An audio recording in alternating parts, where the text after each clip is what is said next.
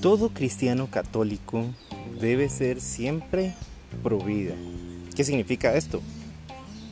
Que cuidamos, protegemos la vida desde la fecundación, desde la concepción hasta la muerte natural.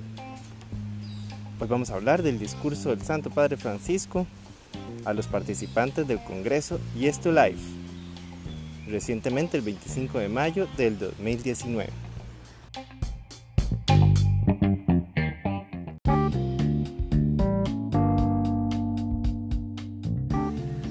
Saludos, mi nombre es Eduardo Bolaños, soy periodista y director de Caminos de Fe. Hoy vamos a hablar, vamos a leer el discurso del Santo Padre Francisco a los participantes del Congreso y esto live. Cuidado del precioso don de la vida en su fragilidad, organizado por el Dicasterio para los laicos, la familia y la vida. Se llevó a cabo el 25 de mayo del 2019. Vamos a leer la traducción en español del texto original del discurso del Papa Francisco, que fue en italiano. Y muy especialmente porque hoy es el día donde celebramos la fiesta de la visitación de la Santísima Madre María a su prima Santa Isabel. Y en un marco muy particular en el que Costa Rica está atravesando hoy en día, con varias acciones pues que para nosotros los cristianos católicos no van de acuerdo a el tema de la protección de la vida, tanto desde que está en el vientre de su madre como eh, en el momento de la muerte natural. Y es por eso que queremos leer este magnífico discurso del Papa Francisco. Dice así, Eminentísimos cardenales, venerados hermanos en el episcopado y en el sacerdocio, queridos hermanos y hermanas. Buenos días y bienvenidos. Saludo al cardenal Farrell y le, agradezco sus palabras de presentación. Saludo a los participantes en la conferencia internacional Yes to Life, cuidando, cuidando del precioso don de la vida en su fragilidad, organizada por el Dicasterio para los laicos, la familia y la vida por la Fundación viene un nombre en italiano, Il Core in una Goya, no sé si se pronuncia así. Una de las realidades que trabajan, una de las realidades que trabajan todos los días en el mundo para acoger a los niños que nacerían en condiciones de extrema fragilidad. Niños que en algunos casos la cultura del descarte define incompatibles con la vida y así condenados a muerte. Pero ningún ser humano puede ser incompatible con la vida, ni por su edad, ni por su salud, ni por la calidad de su existencia. Todo niño que se anuncia en el seno de una mujer es un don que cambia la historia de una familia, de un padre y una madre, de los abuelos y de los hermanos. Y este niño necesita ser acogido, amado y cuidado siempre, también cuando lloran.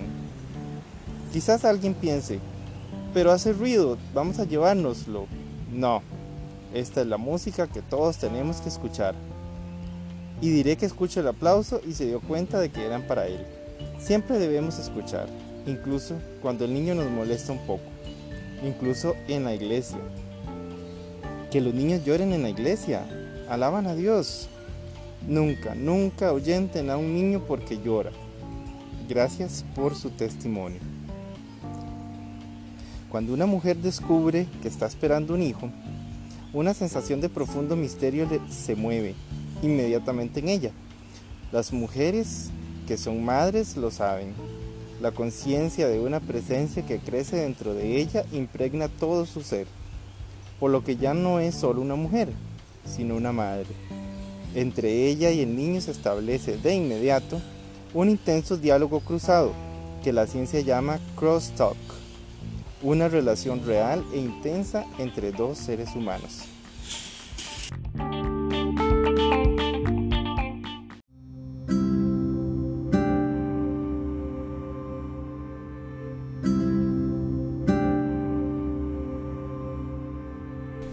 Que se comunican entre sí desde los primeros momentos de la concepción para favorecer la adaptación mutua a medida que el niño crece y se desarrolla. Esta capacidad comunicativa no es solo de la mujer, sino sobre todo del niño, que en su individualidad envía mensajes para revelar su presencia y sus necesidades a la madre. Así es como este nuevo ser humano se convierte inmediatamente en hijo, moviendo a la mujer con todo su ser a tender hacia él.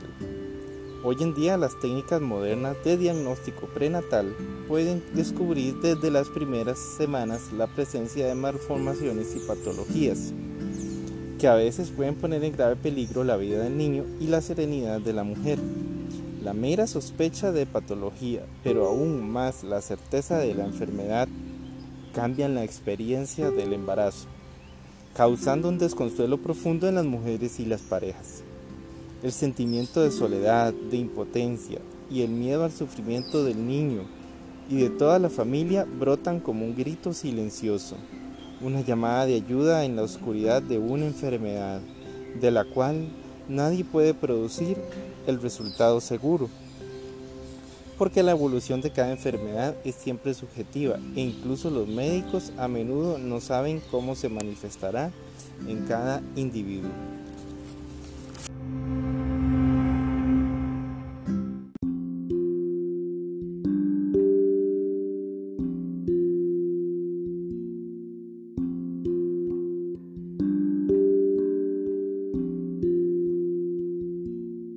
Sin embargo, hay una cosa que la medicina sabe bien. Los niños, desde el seno de su madre, si tienen afecciones patológicas, son pequeños pacientes que a menudo pueden ser tratados con intervenciones farmacológicas, quirúrgicas y asistenciales, asistenciales extraordinarias, capaces de reducir esa terrible brecha entre las posibilidades diagnósticas y terapéuticas que durante años han sido una de las causas del aborto voluntario y del abandono de, asistencia en el nacimiento de tantos niños con patologías graves.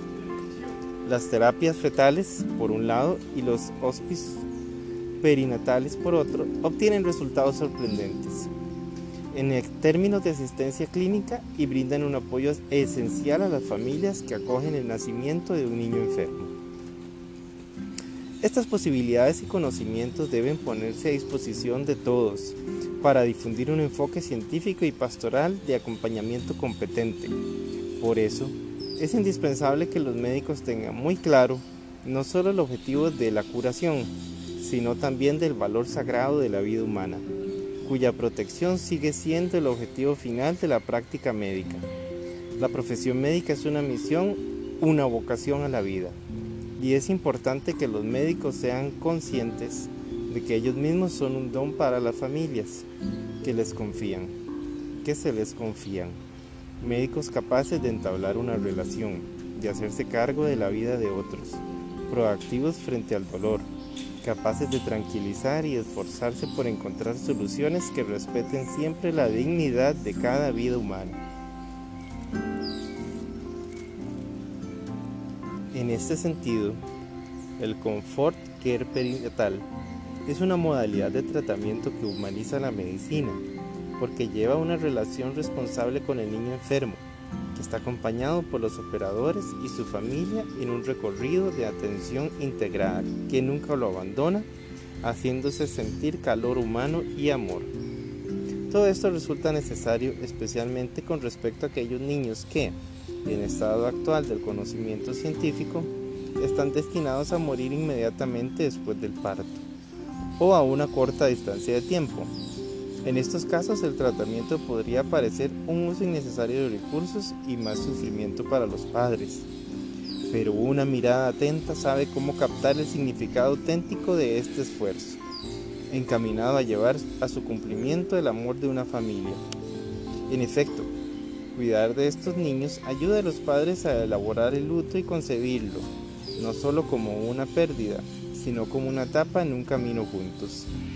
Este niño se quedará en su vida para siempre y habrán podido amarlo.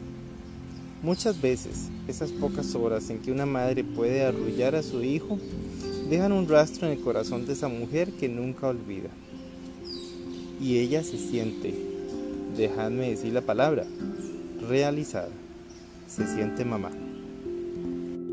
Desafortunadamente, la cultura hoy dominante no promueve este enfoque a nivel social y el miedo y la hospitalidad, hostilidad hacia la discapacidad a menudo llevan a la elección del aborto, configurándolo como una práctica de prevención. Pero la enseñanza de la Iglesia sobre este punto es clara. La vida humana es sagrada e inviolable y el uso del diagnóstico prenatal con fines selectivos debe ser desalentado.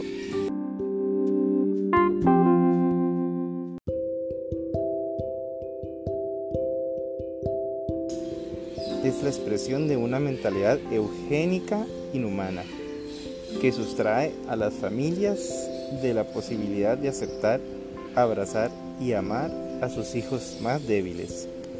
A veces escuchamos, vosotros los católicos no aceptáis el aborto, es el problema de vuestra fe. No, es un problema pre-religioso. La fe no tiene nada que ver. Viene después, pero no tiene nada que ver. Es un problema humano. Es un problema pre-religioso. No carguemos a la fe con algo que no le pertenece desde el principio. Es un problema humano. Dos frases solamente nos ayudarán a entender esto. Dos preguntas. ¿Es permisible alquilar un sicario para resolver un problema? La respuesta es vuestra. Este es el punto. No buscar en lo religioso algo que concierne a lo humano. No es lícito. Jamás eliminar una vida humana o alquilar un sicario para resolver un problema. El aborto nunca es la respuesta que buscan las mujeres y las familias. Más bien, es el miedo a la enfermedad y a la soledad lo que hace que los padres vacilen. Las dificultades prácticas, humanas y espirituales son innegables, pero precisamente por esta razón son urgentes y necesarias acciones pastorales más incisivas para sostener a los que tendrán hijos enfermos. Es decir, es necesario crear espacios, lugares y redes de amor a los que las parejas puedan recurrir, así como dedicar tiempo a acompañar a estas familias. Me acuerdo de una historia que supe en mi otra diócesis. Había una niña Down de 15 años que quedó embarazada y sus padres fueron al juez para pedirle permiso para abortar. El juez, un hombre justo y serio, lo estudió y dijo, quiero interrogar a la niña. Pero es Down, no entiende. No, no, que venga, la niña de 15 años fue y se sentó ahí y, y comenzó a hablar con el juez y él le dijo, ¿sabes lo que te pasa? Sí, estoy enferma. Ah, ¿y cómo es tu enfermedad? Me dijeron que tengo un animal adentro que se come mi estómago y para eso tienen que hacer una operación. No, no tienes un gusano que se come tu estómago.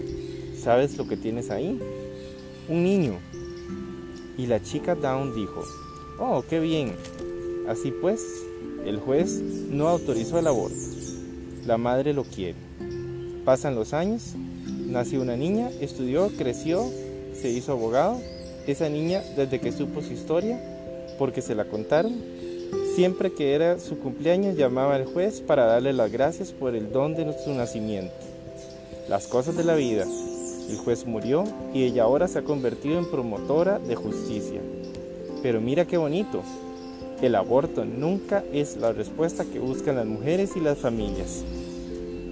Gracias, por lo tanto, a todos vosotros que trabajáis para este fin y gracias en particular a vosotras, familias, madres y padres, que habéis acogido la vida frágil. Hay que subrayar la palabra frágil, porque las madres y también las mujeres son especialistas de fragilidad.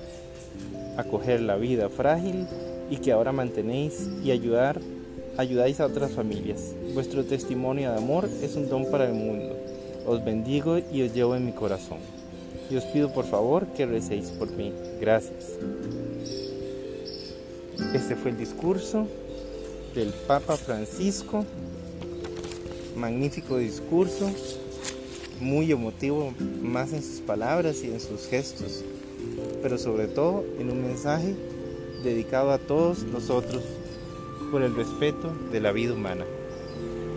Muchas gracias amigos de Caminos de Fe y los esperamos en nuestro próximo episodio.